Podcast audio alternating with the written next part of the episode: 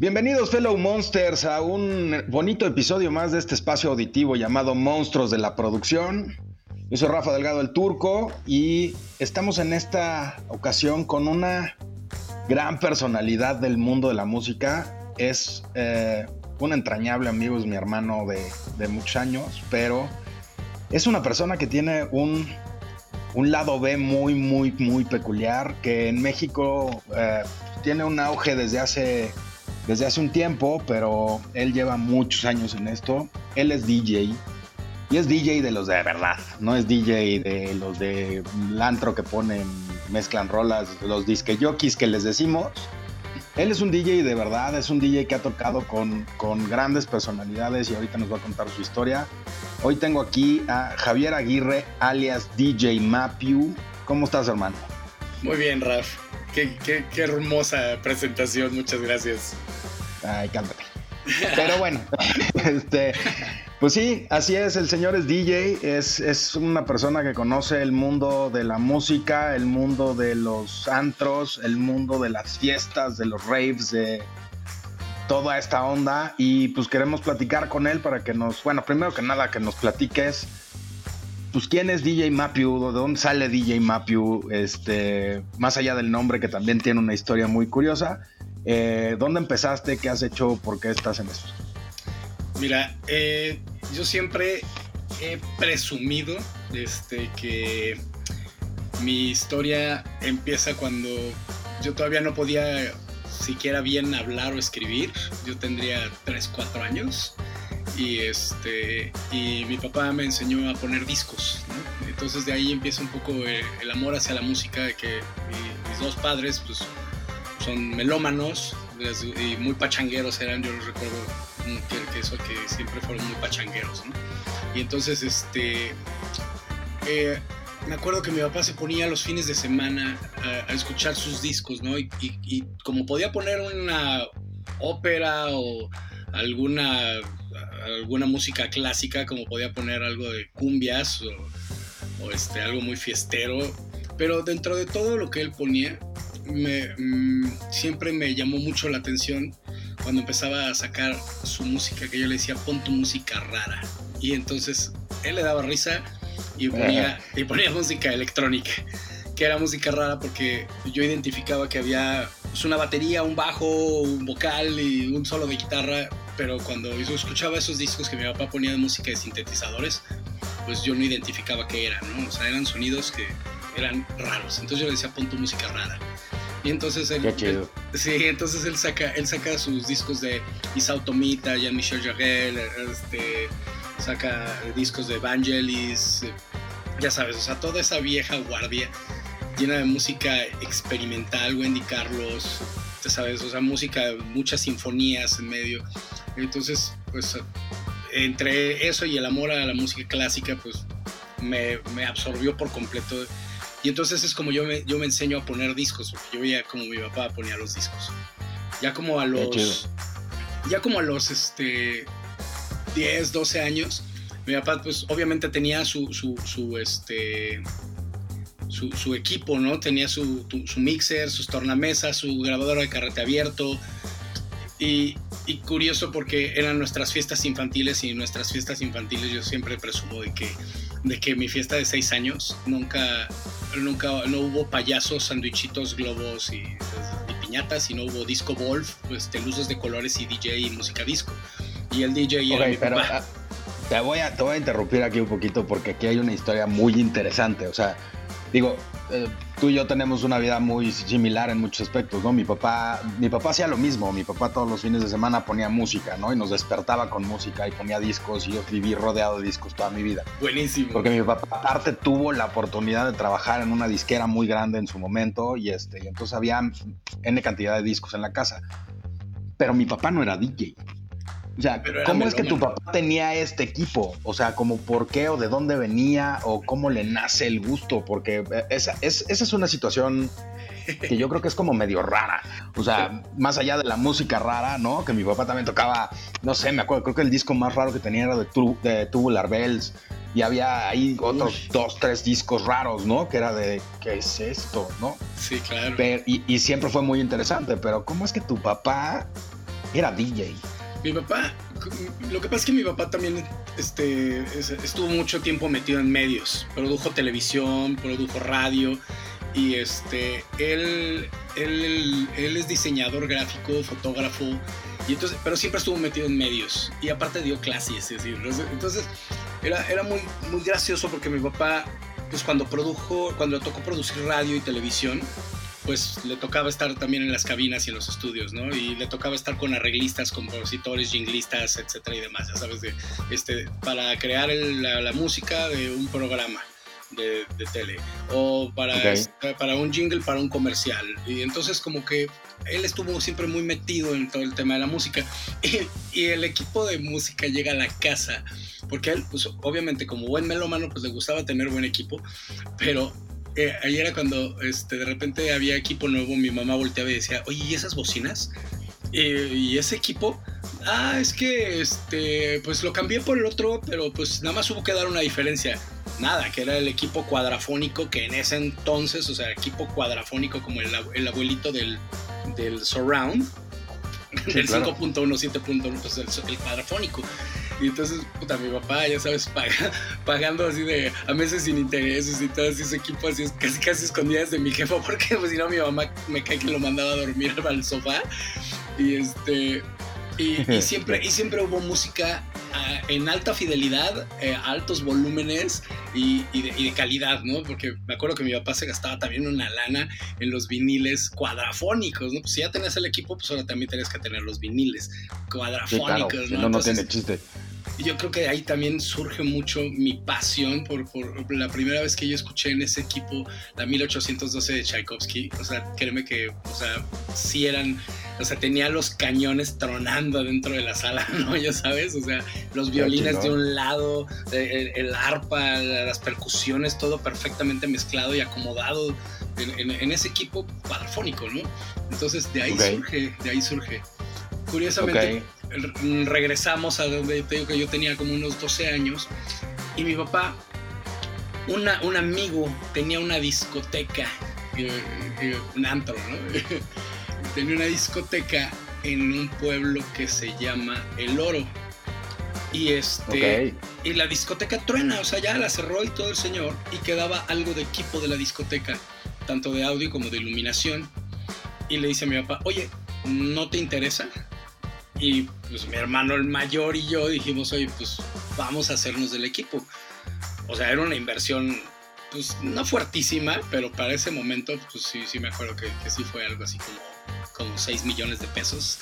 Entonces, sí era una lana en bocinas, en amplificadores, en mezcladora. Hoy, hoy 6 mil, ¿no? Pero pues, antes de que le quitaran ceros a la moneda. Algo así, pero sí eran 6 millones y era, o sea, era una brutalidad de dinero.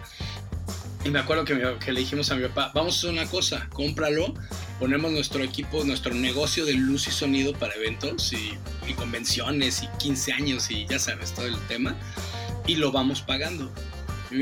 Bueno, fue un tema que se discutió así como si estuviéramos en la Cámara de Diputados. O sea, fue así de, de, agarrarnos del chongo, de así de, por favor, mi mamá en contra, mi papá como que sí, como que no, nosotros que sí. O sea, fue un, tira y afloje hasta que mi mamá, mi mamá dijo, adelante hagan lo que quieran, total. Voy a acabar viendo el equipo aquí y me van a decir que lo te cambiaron por una módica cantidad, ¿no? Entonces, este, monta el equipo y decidimos que mi hermano, el mayor, Toño, va a ser el DJ y yo voy a ser el light jockey, ¿no? Entonces me pongo yo a armar mis cajas con focos y con switches y todo para, para mover las luces de colores y todo. Y empezamos a tener nuestros nuestros primeros eventos, ¿no? Así que la, boda, que la boda, que los 15 años, que ya sabes. Y resulta que en ese, en, ese, pues en ese tiempo, pues la verdad es que creo que lo estábamos haciendo bien y nos divertíamos mucho al grado en que este, nos asociamos con, con, uno de los proveedores de audio que en ese tiempo pues era así como de los, estaba dentro de los tres o cuatro más pesados de México. Y entonces, eh, entonces ellos, ellos tenían mucho equipo, muchos discos, de hecho traían a un DJ super pro de un antro ochentero que era el Quetzal. Y este, wow, el Quetzal, y, de, Magic Circus, ¿no? Entonces era, o sea, traían al panda, ¿no? Entonces, o sea, era, era así como su arma secreta, ¿no? Porque las fiestas de, de, Lucas son tan exitosas, pues porque tienen buen equipo y aparte traen al panda con sus cajotas llenas de viniles. Y, y entonces ahí es donde a mí me empiezan, yo, yo me empiezo a meter hacia la música, ¿no? Este, y, la verdad es que quedo cautivado de la forma, del tema de, de, las tornamesas, la mezcladora, el mover gente, ¿no? Que, que, yo ya lo veía, yo ya lo venía viendo desde antes, pero pues, o sea, el estar ahí, exponerte enfrente de eso, o sea, dije, esto me gusta. A los 14 años más o menos, 13, 13 años, me, me, llevan a mi tardeada, mi primer tardeada al Magic Circus y, o sea, o sea entrar a la discoteca. Legendario Magic. Así es. Entonces encontrar, entrar a esa discoteca, escuchar ese sonido, eran los DJs, o sea, y, y, tuve la oportunidad de subir a la cabina y te juro que fue así de, es en serio esto, o sea, dije, esto, esto, esto, esto es lo mío definitivamente esto es lo que quiero hacer. Y, me acuerdo, y, me acuerdo, muy bien que cuando, cuando yo dije eso enfrente de, de, mis padres, mi mamá me dijo, ¿y se puede vivir de eso? Y le dije, pues es que pues hay DJs que, que, tocan en diferentes partes del mundo y cobran por ello. Y mis papás me vieron así como de, ah, yeah, right, ¿sabes? Pero, claro. pero como que dijeron, bueno, va a ser, ok, ya tienen ahí el equipo de luz y sonido funcionando, se están conectando y están trabajando con un proveedor más grande, entonces por lo tanto están ganando más. Este, este dice que, pues, que los, ah, qué bueno, dale, dale chance. Pero resulta que en un evento este, muy, muy grande, que de hecho organizábamos nosotros para llevarnos dinero, en, ya sabes, en cocheras y terrenos, así en, casas, como se hacía en los ochentas. Oh, este, este, resulta que la puerta estaba abarrotada de gente que quería entrar, pero ya el lugar, la, la casa que nos habían prestado ya estaba llenísima este, la barra no se daba abasto. Entonces mi hermano voltea y me dice, oye, este, yo no puedo estar aquí con el panda. ¿Puedes tú quedarte con él? Y mueves las luces al mismo Sí, yo puedo. Y pues resulta que el panda me dice, a ver, pon este disco, necesito que pues, pues, me ayudes con esta mezcla. Y de repente él se, se, desatendía un poco por también ayudarles allá abajo, porque de repente, oye, necesitan cargar bolsas de hielos, necesitan cargar refrescos. Y el panda pues decía, oye, ahí te dejo, ahorita vengo. Porque de, de, eso se basaba el éxito del evento, ¿no? Y total, okay. que terminé tocando. Pésimo, la verdad. O sea, la verdad es que ahorita viendo técnica y todo lo que tú quieras, pero la verdad es que fueron buenas rolas y la gente se la pasó muy bien y fue así una fiestota. Creo que terminamos por ahí de las 4 o 5 de la mañana. Pero, Ah, pues sí estuvo buena la fiesta. Pues sí, pero, pero para esos entonces, pues era, pues era, los muchachos tienen evento. Y, o sea, yo era, yo era un chamaco de 13 y ya llegando a los 14 años. Pero a los 14 años, mi hermano Toño y su labia, porque mi, hermano es buenísimo vendiendo, este, ¿por qué no? Pues sí, ¿no? ¿Para qué, ¿Por qué no llega y de repente me dice, oye, pues que te quieren escuchar acá y que mira que vas a conocer a Alejandro de Parres y que vas a conocer al gerente del antro? Y me llevan, y me llevan a un lugar ahí por, por Echegaray que se llamaba El Confetti. Y el entonces, mismísimo confetti. Muchachos, para los millennials que están escuchando esto, ustedes no tienen ni idea de la de las de de, ocho de las diez partes de lo que acaba de hablar el señor. O sea, no tienen idea, pero esa era nuestra vida en los ochentas y en los noventas. Este, las fiestas eran en casa normalmente, sí había antros, sí. Y de esos antros, por supuesto, Magic Circus, el News. Y, y, y, y, en la parte norte de la ciudad, ya Estado de México, Satelandia, el confeti. El confeti, que de hecho el antro. había una sucursal de confeti en, en, Mazarik, pero era como más de señores, ¿no? Más contemporáneo. Entonces, si querías fiesta reventón, te tenías que ir a satélite.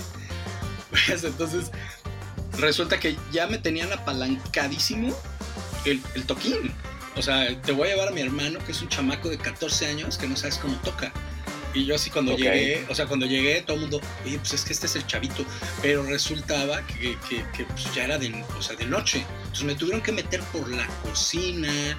Justo era lo que te iba a decir, o sea, infringiendo la ley all the way. No. Total, así, absolutely. O sea, fue así de, de, de, oye, pues vas por la, vas por vas por atrás por la cocina porque no te pueden ver y si llega una inspección te vamos a sacar de la misma manera, ta, ta, ta, ta. Órale, pues total que o sea, empecé a tocar y resulta que de esa noche este, me dan la, mi primer residencia.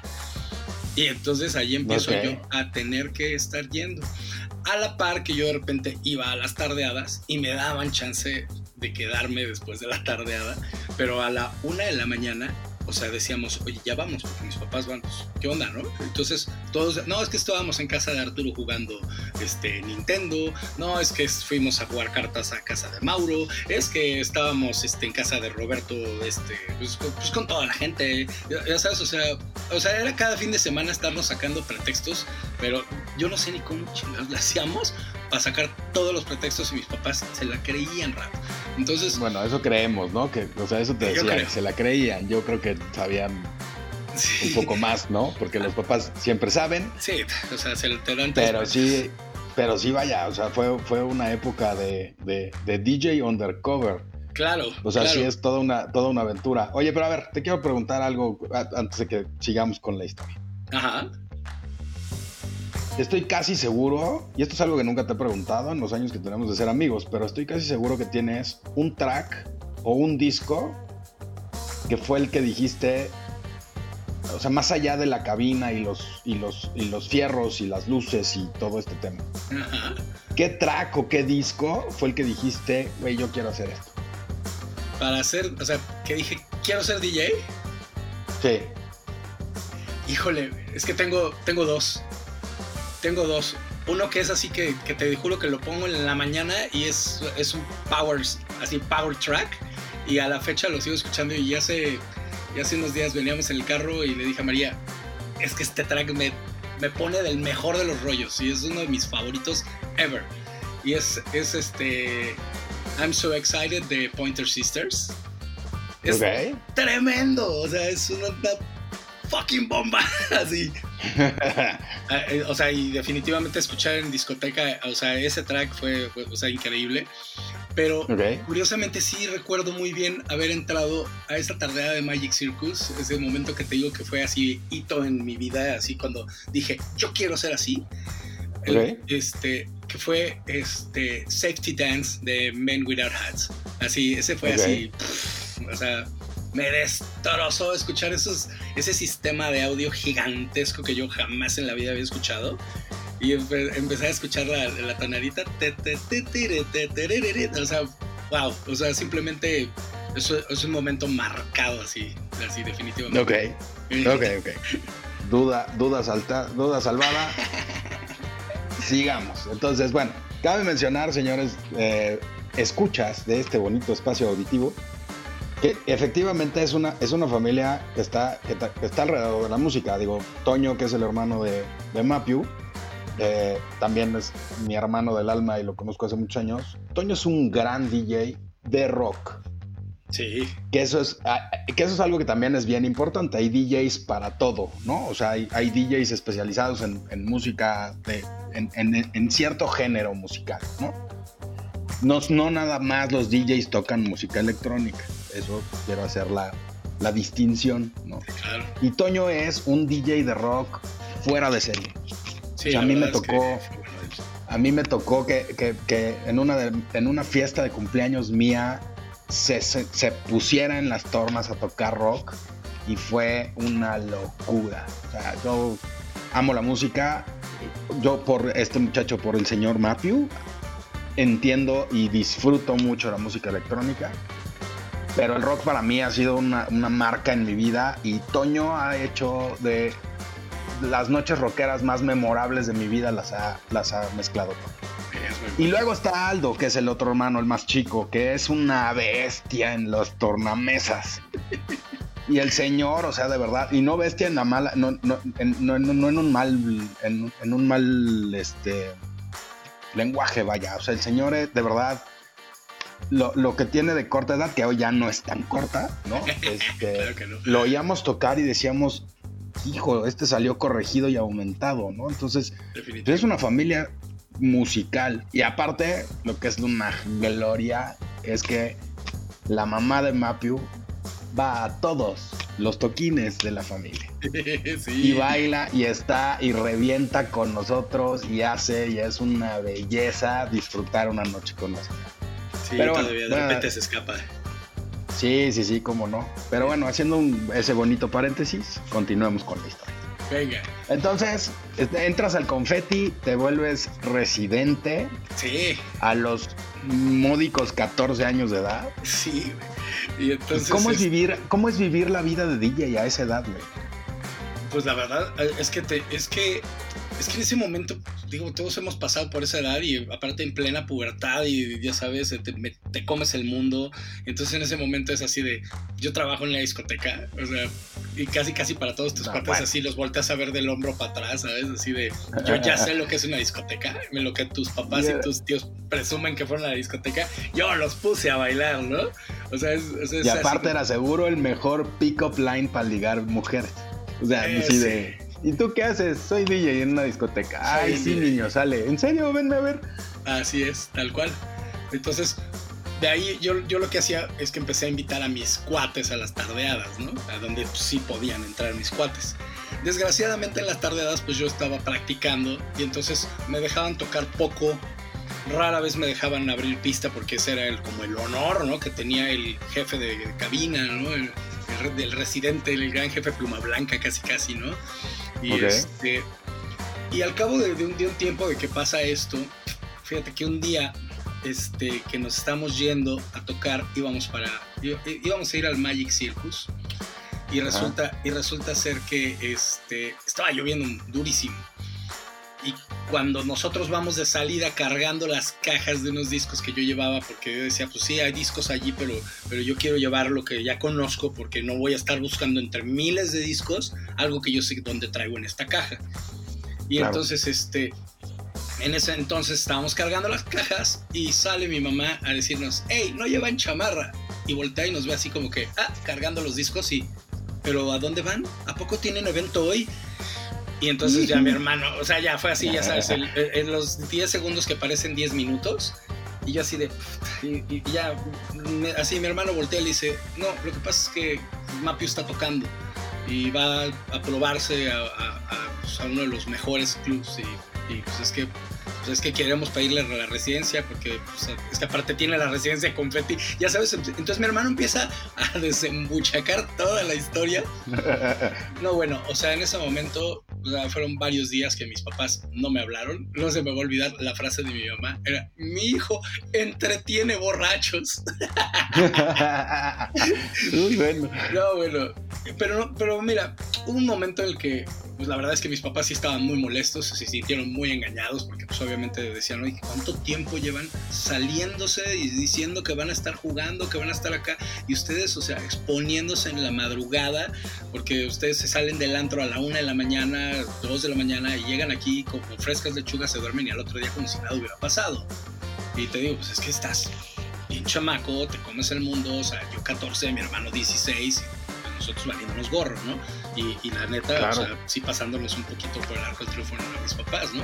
Porque mis papás le soltaban el carro, mis papás le soltaban el carro a Toño y, nosotros, pues ahí vamos, al, antro, ¿no? Eh, y otro, eh, también era, eran otras épocas, ¿no? Sí, definitivamente.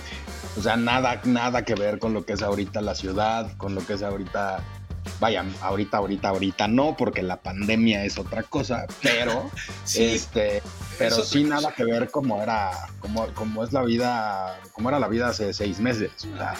antes podías estar fuera en la calle a las 1 o 2 de la mañana y decía, no te pasaba nada. No, pues estábamos jugando bote pateado a la 1 de la mañana en la calle, ¿no? Y, y no había bronca.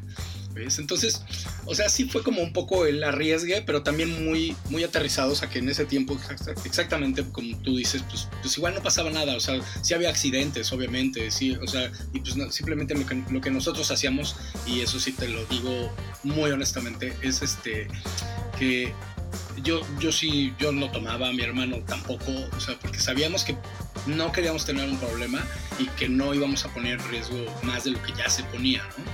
Entonces, la verdad es que sí lo tuvimos muy claro. La gente en cabina, cuando, cuando, me recibió, o sea, me decía, o sea, los DJs mayores me decían, ve por las cubas y pídete tus refrescos. Y, yo la verdad es que sí apechugaba y sí acataba las, las órdenes. Y, y, y bueno, creo que gracias a Dios por eso pocos accidentes o pocas malas experiencias yo he tenido con la vida de la noche, ¿no?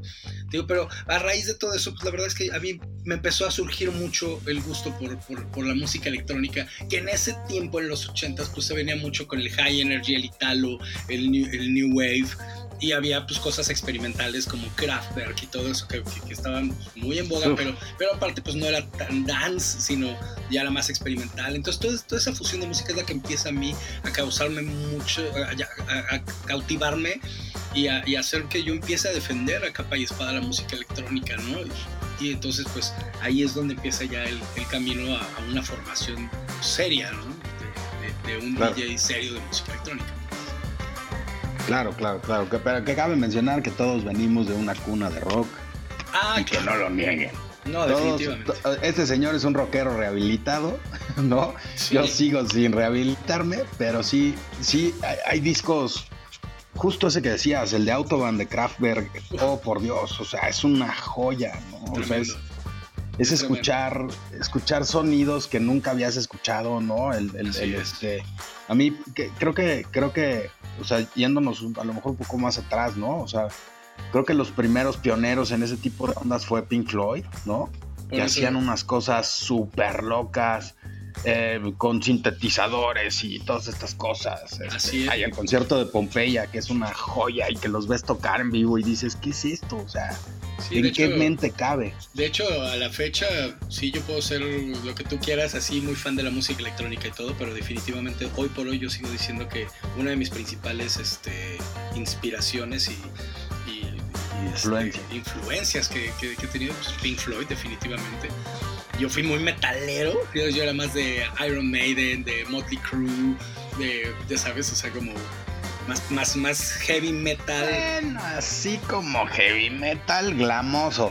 glam, glam, glam, pero. Rock, rock, sí. rock, rock mamadito. Rock mamadito. sí, porque el otro día yo discutiendo con mi hermano justamente le dije eso. Oye, es que estos se tildaban de los más machos ligadores y todavía eran los más acasos. O sea, se ponían este, medias, se pintaban los labios, los ojos, las uñas, se hacían crepe en el pelo, se ponían ligueros, todo y salían y cantaban, soy muy rudo, pero te amo. Entonces hubo una, una plática de mucha risa por eso. Pero sí, fíjate que yo sí también vengo del rock. Me gustó mucho el rock, me gusta, pero la verdad es que sí hubo un momento, sí hubo así un, breakpoint. En donde, en donde yo dije, sí, esto, esto me, me, gusta más y la verdad es que todas las partes de mi vida se, se, se, llenan con música electrónica. Y entonces también de ahí empieza a surgir un poco mi interés por producir música electrónica, ¿no? Por empezar a meterme al estudio y empezar a entender cómo sacar y cómo diseñar sonido. Y entonces también ahí empieza pues, otra vertiente, ¿no? Obviamente ya más grande. Sí, claro, porque digo, cabe mencionar y hay que hacer la aclaración, ¿no? O sea, hay, y esto yo todo lo he aprendido de la mano del señor Mapio, pero es, muy real, hay DJs que simplemente mezclan. Así es. Pero los buenos DJs producen sus tracks. Sí. O sea, hacen música, ¿no? Tal cual. Y la mezclan con otra y hacen, pero producen su música. Y eso es una parte importantísima en esto y es por eso que el señor Mapi para nosotros es considerado un monstruo de la producción porque, porque hay, que, hay que saber hacer música, no nada más mezclarla. O sea, pone discos, podemos ser cualquiera. ¿Sabes qué pasa? Que yo tuve, tuve, tuve, la experiencia que cuando en 2001 tengo la oportunidad de irme a, vivir a, este, a Inglaterra y resulta ser que yo llego bien contento, ya sabes, soy el mexicano que, todas las puede, que toca bien padre, aquí traigo mi tambache de CDs, demos y todo. Y en todos los lugares te decían, ah, sí, perfecto, vienes de México, ok, gracias, este, ¿qué produces? ¿O cuántos de estos tracks que me estás dando en este demo son tuyos? Y yo así de, no, o sea, no produces, no. Ah, gracias. Y había gente que tiraba a la basura el CD o que te lo devolvía y te decía, no, vete. Si no eres productor, no me sirves. Y entonces cuando, ya después de un tiempo, cuando, cuando conocí a una persona que, que me ayudó muchísimo y que me empezó a, catapultar ya hacia la escena internacional, este, que resultó pues una, una, una historia así súper super romántica, súper de película. Podríamos hacer la peli, ¿eh? sí, sí, sí está increíble la historia. Pero resulta, resulta que esta persona me dijo una frase muy, muy importante, que es, tu música, tu producción, es la, es la credibilidad ante tu público. Porque no es lo mismo llegar y escuchar a un DJ que está tocando música y dices, ah, pues toca padre. A de repente decir, oye, este me toca bien chingón porque este track es de él. Ah, mira, acaba de tocar un edit de él. Ah, mira, esa vocal es de él. ah, mira, e, ese remix es de él, es otro track de él. Y entonces eso genera una confianza y una credibilidad ante el público y eso es lo que buscan las grandes promotoras, los grandes festivales, las grandes fiestas, eso es lo que buscan. Un DJ que sepa hacer su música y que esté enfocado con un sonido que también que, proponga, ¿no? O sea, ya hoy día hay, mucha fusión, hay mucho, hay mucha ebullición de géneros y que se están combinando unos con otros. Y, y, eso, lejos de decir, ah, pues todo el mundo hace lo mismo, no, o sea, es un reto para que tú día con día trates de reinventarte. Y si suenas así, pero le estás poniendo la sal y la pimienta a tu gusto. Y eso es algo bien padre de, todo tipo de música, no nada más en la música electrónica. Yo te lo platico en mi experiencia personal. Sí fue un parteaguas tener que aprender a producir y tener que meterme a los fierros y, y, pues a, aplicar todo ese gusto y ese conocimiento que yo había venido adquiriendo durante todos estos años. Ok. Oye, a ver, te tengo una pregunta que, creo que puede ser muy interesante. Échale. Eh, cómo, cómo funciona la creatividad en un DJ. En, todos sentidos, o sea, desde, el, desde la mezclada hasta la producción. ¿Cómo funciona el proceso creativo de un DJ?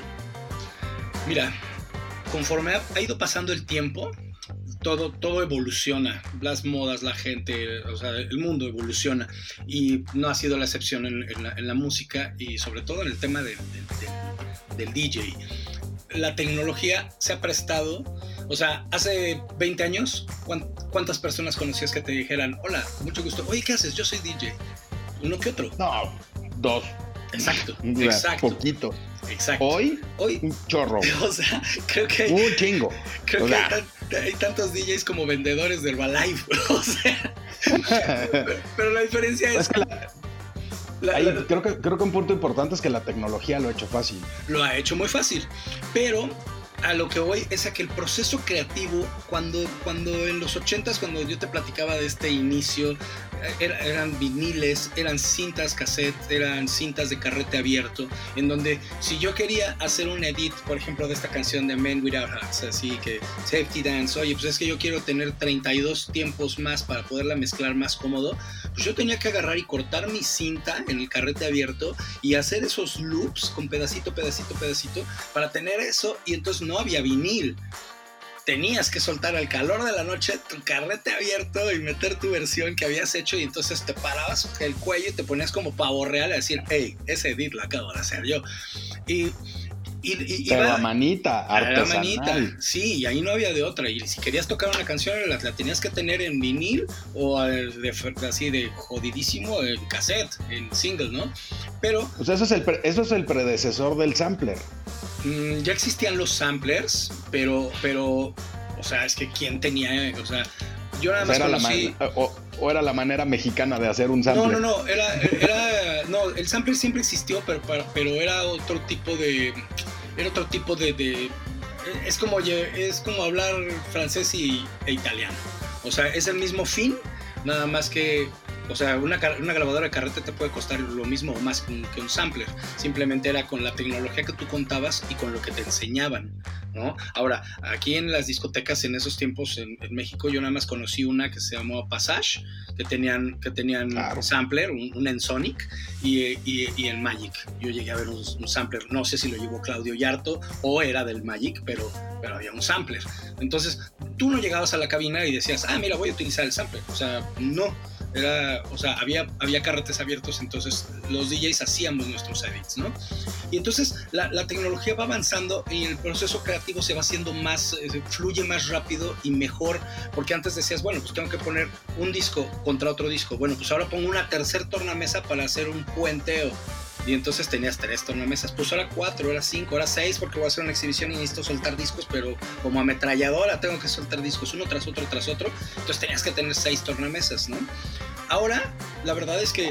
La, verdad es que ahora tienes una computadora y tienes, o sea, cuatro decks y estás ampliando y estás con pedacitos y armas tracks y, y le pones, o sea, haces una, una canción de diferentes tracks.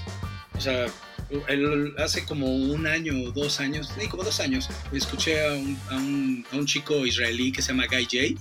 Oye, el tipo tenía 10 tracks al mismo tiempo. O sea, wow. tremendo. O sea, cuando no tenía el hi-hat de uno, tenía el, kick y el bajo de otro track y, una vocal encima, pero todo era, pero era, o sea, nos asomamos a la cabina y le dije, ve, tiene 10 tracks arriba el tipo. Digo, obviamente todo digitalmente amarrado, que le llamamos warpeado. Entonces, es, sí va warpeado, pero no pierde el tiempo en estar cuidando la velocidad o que no se le salga en el matching, de el beat matching, sino es, todo ese tiempo y esa tecnología está aplicada para la creación y la propuesta, ¿no? Y entonces es donde, donde empieza a fluir el, todo, todo toda esa parte creativa y, gracias a la tecnología es tremenda. No, pues sí, está cañón. ¿Cuántos, ¿Cuántos son los más viniles o cuántos? Bueno, es que yo te vi tocar, creo que no me acuerdo si cuatro o seis viniles al mismo tiempo, pero ¿cuánto es lo más que has tenido corriendo al mismo tiempo? Mira, esa, vez que, esa vez que, si mal no recuerdo, creo que estábamos en el MX, ahí en el centro. Es correcto. sí, este, claro. ¿Cómo olvidarlo? Ahí fueron, me acuerdo que fueron cuatro, cuatro viniles y, y dos CDs. Sí, claro. Ya después, en una exhibición, ya después en exhibición sí llegué a utilizar seis tornamesas. Pero pues, es como para exhibición, no es tanto como para la noche la noche es más fácil estar escuchando las canciones de manera más extendida, o sea, no nada más pedacitos y cortes. La verdad es que cuando haces una exhibición, tus, tus habilidades haciendo truquitos eh, con las tornamesa. Y este, es como el freestyling del fútbol. Tal cual, así es, mejor no lo pudiste haber dicho. Y entonces y, la verdad es que eso, eso se sigue todavía haciendo, exactamente como lo acabas de decir, son exhibiciones freestyle. Y, a mí todavía me gusta ver los concursos de la DMC y eso me, entretiene mucho. Pero aún así ellos, ya sus tornamesas están montadas este, a una computadora, entonces los discos que utilizamos se llaman timecode. Y entonces el timecode este, pues, dispara y mueves, o sea, tienes la sensibilidad y el feeling de, de la tornamesa, pero todo está corriendo archivo digital a una compu. Entonces, este, y entonces te digo, toda, toda esa parte te ayuda a tener más, más, más flujo creativo porque tienes samplers, tienes hot cues, tienes este, cambios de notas sobre la, la, canción. O sea, tienes una canción y que está en tal escala, pero la quieres utilizar en otra escala, le cambias y automáticamente te la cambia. O sea, ya, o sea, puedes despedazar un track y, la gente va a decir, oye, ¿qué, versión está tocando? La que está creando en ese momento. Entonces la verdad es que yo sí soy muy asiduo de, la tecnología y hoy en día yo vivo muy contento. Mi setup actual, o sea, puede llegar a tener hasta cuatro, CD players, que ya ni siquiera son CD players, ya, ya utilizamos por medio de memoria. Entonces son los cuatro players con, los con procesadores de efectos y todo amarrado con mi computadora. Entonces traigo semanas enteras de música con infinidad de efectos independientes por canal. Entonces puedes llegar a tener así infinidad de sonidos arriba y eso hace una noche muy dinámica y hace que tu sonido, que tu propuesta sea diferente a la de los demás. No, bueno, qué chingón. O sea, la neta es que sí, la tecnología nos ha revolucionado de una manera brutal y aparte ya no cargas tanto, ¿no? Porque yo me acuerdo en alguna vez que hicimos fiestas, fuimos a fiestas y andar cargando las cajitas de los discos, decías, oh por Dios. Hay cosas que no extrañas. Cargar los viniles y cargar los CDs y las carpetas de CDs y era así de tanto Dios. Hay, cosas que no extrañas, tienes toda la razón. Hace, hace unos meses toqué una fiesta en donde llevé viniles. O sea, llevaba una caja de una caja de, bueno, una maleta de 210 viniles y te juro que así decías, esto no lo extraño. O sea, cargar eso y cuando terminas 3, 4 de la mañana, 5 por ahí y te carga eso para, nada más de donde estabas tocando al carro, olvídalo. O sea, o sea, dices, neta, yo cargaba esto en una gira. O sea, yo me iba de gira cargando esto. O sea, era una enfermedad, Rafa. O sea, es muchísimo. Y ahora cargas con tu laptop o incluso cargas con un par de, de pendrives y, o sea, así dos memorias USB, pum, vámonos. Y, traes eh, toneladas de música y en excelente calidad. Digo, sí se extraña a veces la calidad, de, la onda del sonido, lo cálido del sonido de, un vinil, pero la verdad es que desgraciadamente se volvió un, formato caro, se volvió un formato caro. Eh, el porque ahorita, pues no sé, un vinil te está costando, no sé, 500 pesos, ponle, y que traiga su versión original y su remix. Y con esos 500, con esos mismos 500 pesos te metes a una de las tiendas de DJs en línea y bajas WAP. O sea, lo bajas en WAP, en perfecta, o sea, original, con su portadita, te dice hasta en qué nota está, o sea, todo y, suena impresionante, impecable. Y si baja mal y se tronó el archivo, tienes creo que cuatro, cuatro descargas para que, para que por si por si falló. Entonces, okay. hay, hay, maneras, hay maneras ya muy eficientes de, de aligerarte broncas en aeropuertos, en tu carro, en tu casa. Sí, yo sigo coleccionando viniles, me gusta mucho y sigo poniendo mis viniles y soy fan, pero definitivamente sí para salir a tocar creo que soy muy feliz de llegar con todos mis aparatitos y mis foquitos y mis botoncitos que aparte me van a divertir mucho y, a los que estén en la fiesta más. No, bueno, claro. Oye, a ver, vamos a, vamos entrando a, a, más detalles, porque algo que para mí es, y es algo que yo presumo mucho, y justo hace no mucho tuvimos una pequeña reunión este, antes de la pandemia. tuvimos una pequeña reunión donde yo presumía que este señor ha tocado con sus ídolos. Sí. Con músicos de, de, talla mundial y, este, cuéntanos un poquito de eso, porque llegar a, llegar a lograr eso en, el, en, en cualquier mundo de, vaya, en el mundo de la producción, el asistir o el dirigir o el codirigir con alguien que tú admiras o dirigir a algún actor, ¿no? Ese tipo de cosas. Pero ¿cómo es o cómo se da tocar con tus, con tus ídolos y quiénes son tus ídolos? Mira, resulta que, resulta que mi hermano, el, menor, este, Nash, él él siempre tuvo muy claro que su carrera de DJ era su hobby y que cuando terminara la carrera él se iba a dedicar a su carrera y que, que ya lo iba a dejar de, lado, ¿no? Y, este, y así lo cumplió. Pero fíjate que su carrera, su hobby, fue tan su hobby que, que, como tú decías, o sea, la verdad es que el alumno superó al maestro.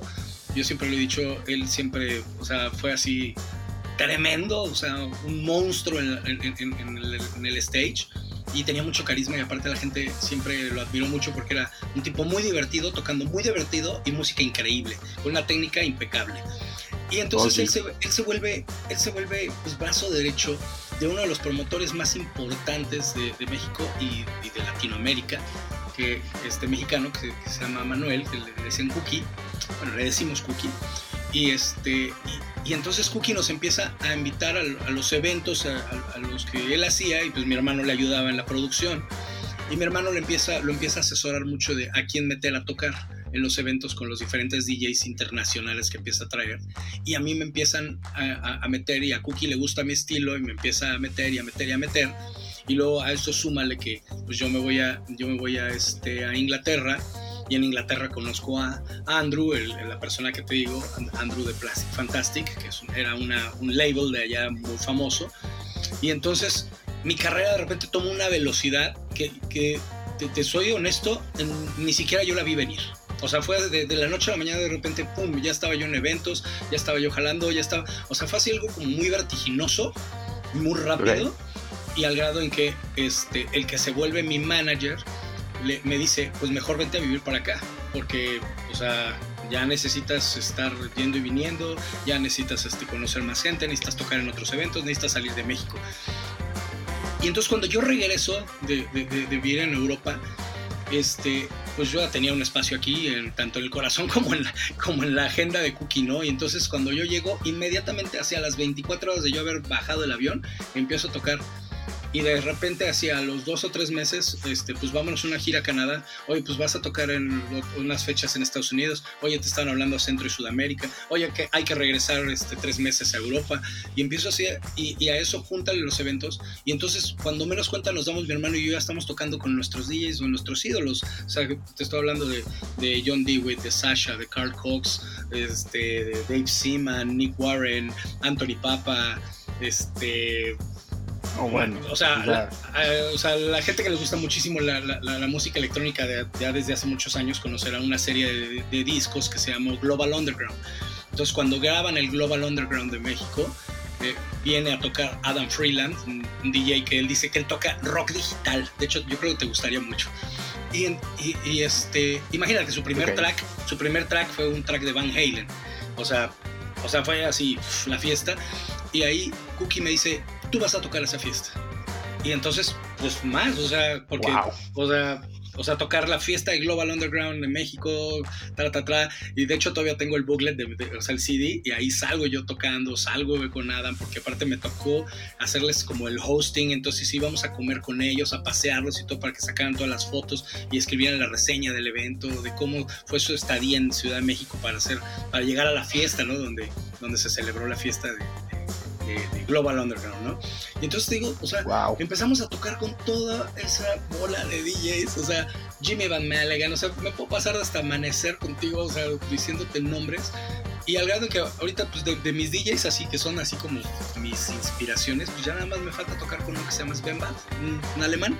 No se ha dejado. El dios, el amo señor del tecno, el santo grial, nomás no se me ha dejado.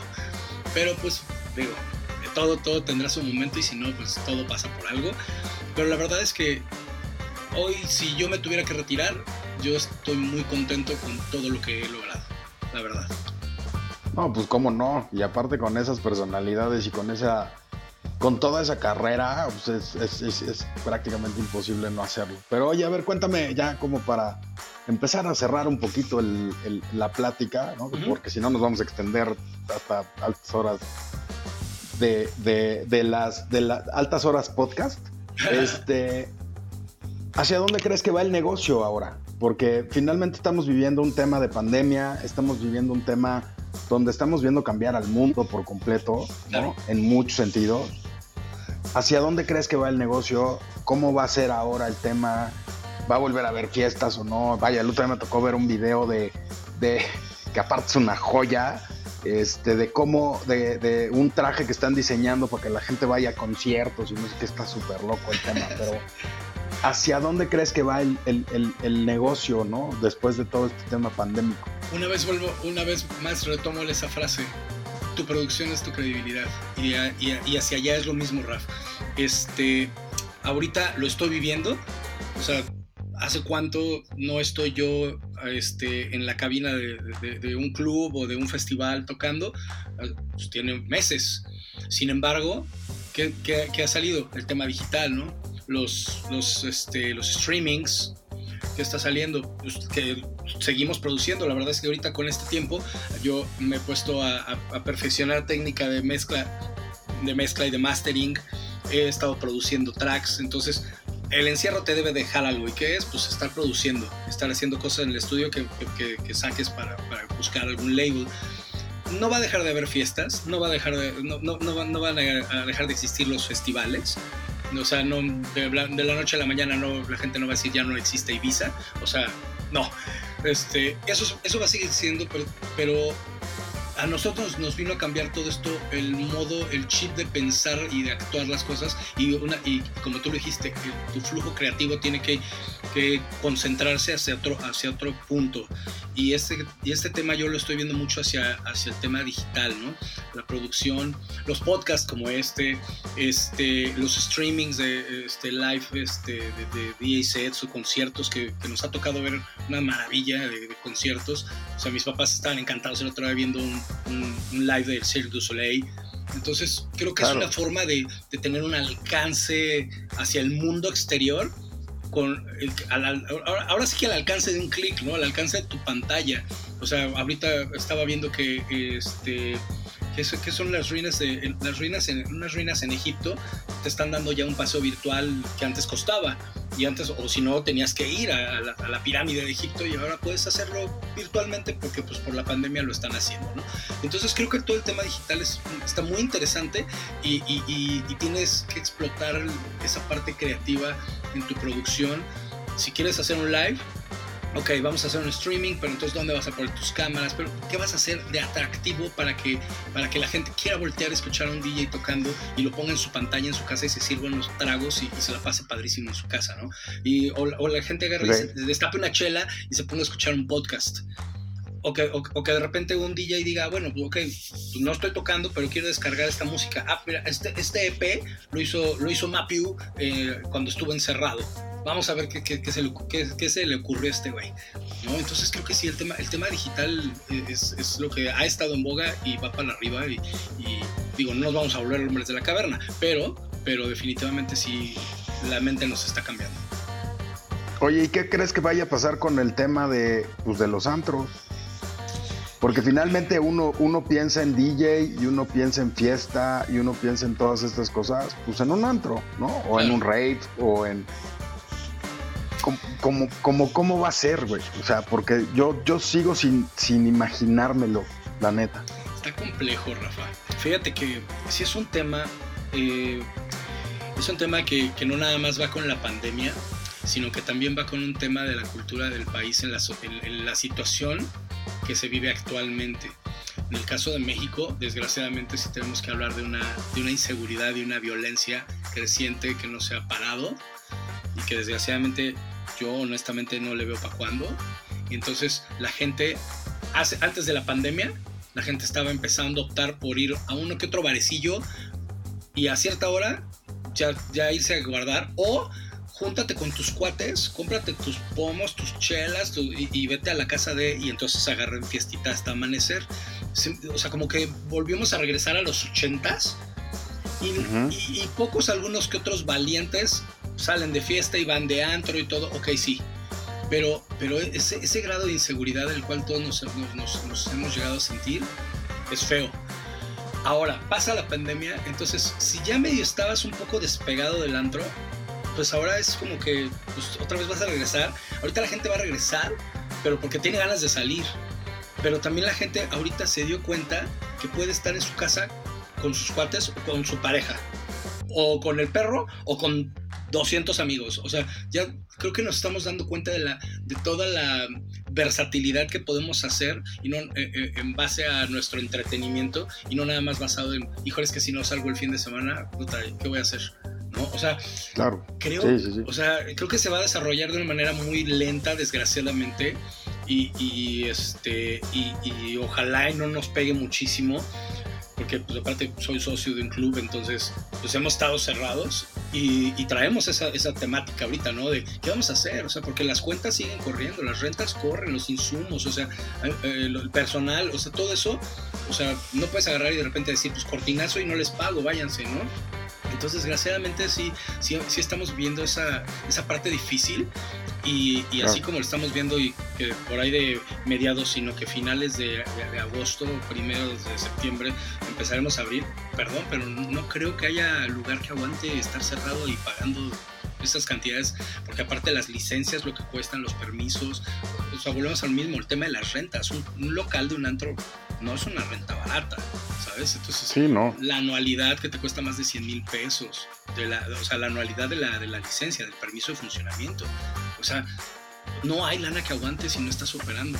Entonces yo creo que esta parte va a ser difícil de crecer, pero yo creo que va a ser, pero yo creo que ahí es donde también entra una vez más la parte creativa de, los socios, de los DJs, de los promotores, de los productores, de, cómo, cómo vamos a desarrollar este, mm, estrategias eficaces y, divertidas que, hagan, que, hagan que la gente regrese a la vida nocturna que antes teníamos, que dudo que, regresemos, pero, pero que hagan que la gente vuelva a salir a la calle.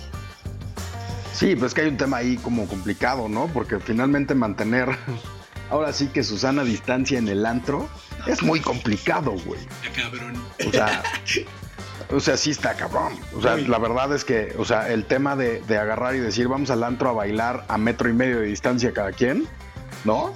O sea, de entrada es complicado, de entrada, quién sabe si va a ser rentable para los lugares, porque no vas a poder meter a tanta gente como lo metías antes. No, estaba escuchando las, las técnicas de, las fases para, para reabrir bares y discotecas que están empezando a implementar el gobierno de, Jalisco. Están bien interesantes, se me hacen buenas, pero, pero pues sí es, es, bastante paulatino, bastante escalonado, vamos a llamarle. Y este, que primero, o sea, en la primera fase vas a poder nada más meter al, al 25%, en la segunda fase el 50%, en la tercera fase creo que la puedes meter hasta el 65%, y ya hasta cuando estás entrando a la cuarta fase, estamos hablando de pasado septiembre, vas a poder hablarle al 100% de tu, de, de, tu, de tu aforo. Entonces, levántate de eso, está bien cabrón, la verdad. No, pues sí. Bendito bicho, maldito, maligno.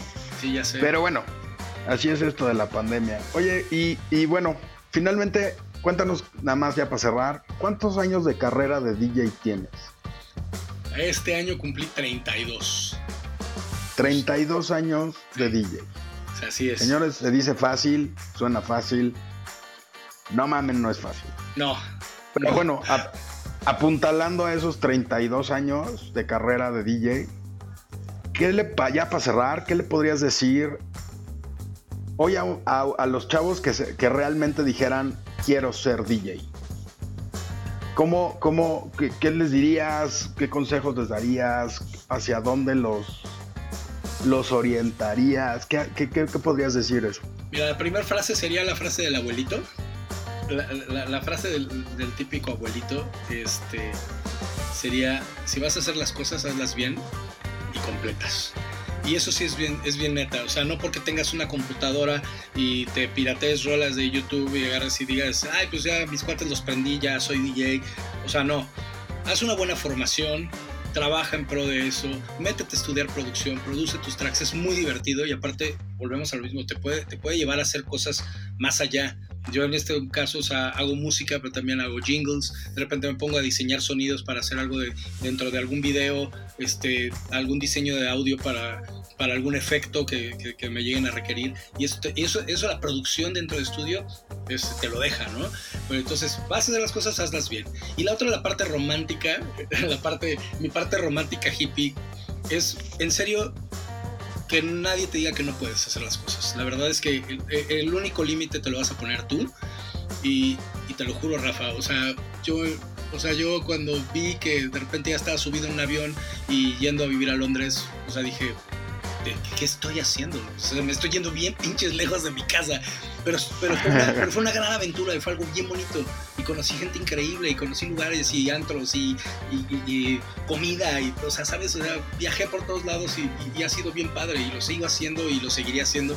Este, porque ese es el motor que me mueve, ¿no? Entonces, la verdad, esa parte en la que en, la, en, el momento en el que mis papás me dijeron estamos muy enojados porque estás entreteniendo borrachos y después de unos días me volvieron a hablar y, mi mamá me dijo, si vas a ser basurero, tienes que ser el basurero, pero el mejor del mundo. Es esa es frase de papás, pero clichésazo, pero, pero es muy cierto eso, Rafa. Es muy cierto eso. La verdad es que tienes que creértela, tienes que vendértela y comprártela tú primero, si no, olvídalo. Y, y, pues, seguir el sueño. La verdad es que sí, es seguir el sueño. Qué chingón. La neta es que sí, pues sí, para todos es así, ¿no? Y hay gente, y de verdad va a haber mucha gente que no lo entienda Va a haber gente que te diga que eres un necio atascado de y que ese no es el camino y así. Y pues la verdad es que sí lo es, ¿no? Y acabas, si, si luchas y caminas con el paso suficiente, llegas a donde quieres llegar y tienes la suficiente confianza en ti mismo que a veces es difícil y se pierde, ¿no? este, puedes llegar a donde sea. Esa gente que te dice es de, es de lo que te debes de alimentar para, para, para salir adelante. Yo me acuerdo muy, mucho en la universidad contigo cuando tú decías, puta, qué padre de ser dirigir.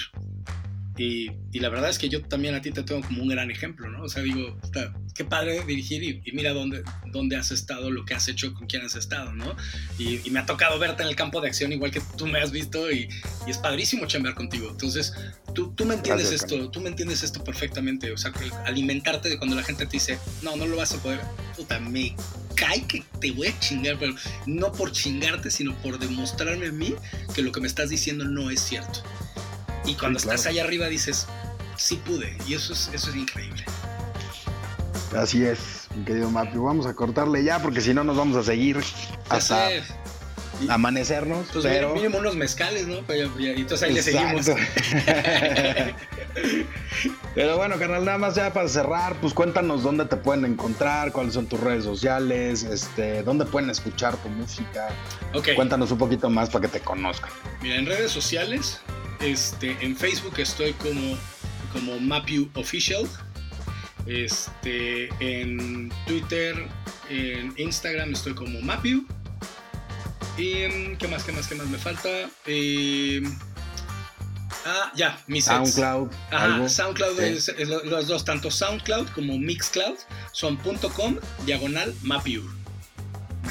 Me, apuré y, te juro que me peleé con dos, tres ahí este, que querían el nombre, pero ya lo logré. Entonces es mixcloud.com diagonal Mapiu o soundcloud.com diagonal Mapiu. Buenísimo. Pues ahí está síganlo, escúchenlo, te los juro que es un agasajo escuchar a este señor tocar. Verlo tocar todavía más porque es, es de esas pocas personas que uno conoce, bueno, hay muchos en el medio, pero y los monstruos que normalmente invitamos son gente así, pero de verdad disfruta al máximo el estar arriba de un, de un escenario, estar tocando, estar dentro de una cabina y lo ves bailar, reírse, este, echar trago, platicar, cotorrear, pero siempre clavado y siempre, siempre enfocado en que te pases una gran noche y eso siempre, siempre, siempre se agradece. Muchas, gracias, hermano, por, por la plática. Este, y pues bueno, que esta no sea la última, ¿no? Que sea la primera de muchas ya te volveremos a invitar aquí al podcast para que nos platiques más cosas porque hay mucho más que platicar. Yo encantado, Pero cuando, este, gusten y muchas, muchas, muchísimas gracias por, la, uno, por, uno por la invitación, pero dos, gracias en nombre de todos los que estamos en busca de este tipo de espacios, escaparates, en donde puedes empezar a exponer y conocer más gente, ¿no? Y, eso, es, eso es buenísimo, eso es invaluable. Muchas gracias, Rafa, a ti y a todos, a todos los monstruos, que ya sabes que los adoro. Yo sé, amigo. Y bueno, pues gracias a ti. Y como siempre, pues les, les recuerdo las redes sociales. Estamos en, en Facebook como Happy Monster MX. Estamos en Instagram como happy.monstermx. Eh, de, de, vuelta, muchas gracias por escucharnos en este, en este episodio más de Monstruos de la Producción. Eh, escúchenos, ya saben, como siempre, en Spotify, en Apple Podcast, en Google Play, en, Google Podcast, en todas las podcasts que existen. Ahí estamos. Y este, nos vemos en el próximo capítulo de Monstruos de la Producción. Gracias por escucharnos. Yo soy Rafa Delgado el Turco. Nos escuchamos la próxima. Bye.